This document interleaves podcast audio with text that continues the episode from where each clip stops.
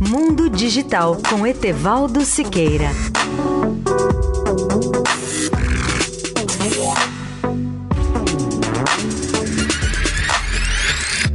Volto a falar de Las Vegas para apresentar algumas inovações premiadas nesse CES 2018, a grande feira de eletrônica pessoal de Las Vegas. Destaco hoje o trabalho inovador das startups, que são pequenas empresas de alta tecnologia e que deram um show de criatividade aqui em Las Vegas. Uma dessas startups, a Tobii, apresentou um sistema de rastreamento do nosso olhar isso significa que o computador sabe exatamente para onde você está olhando na tela e daí pode revolucionar a interação entre o homem e o computador, tanto nas áreas de eletrônica de consumo, como nos jogos, na realidade virtual, na segurança nos veículos e nos diagnósticos médicos. Outra startup, a francesa SAS LBA Sniff, desenvolveu pequenas telas que são capazes de dar ao usuário a sensação do olfato.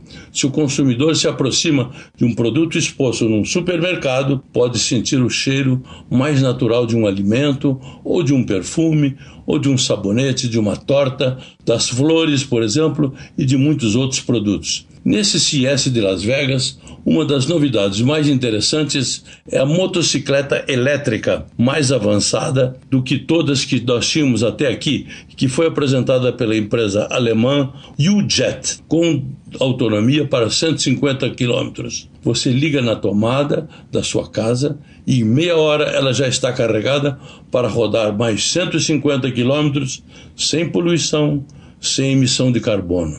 E a última novidade para hoje desse S foi o televisor Android da Westinghouse, que apresenta a televisão com imagens incríveis da Ultra High Definition 4K, usando esse sistema operacional tão popular que é o Android. Etevaldo Siqueira de Las Vegas, especial para a Rádio Eldorado.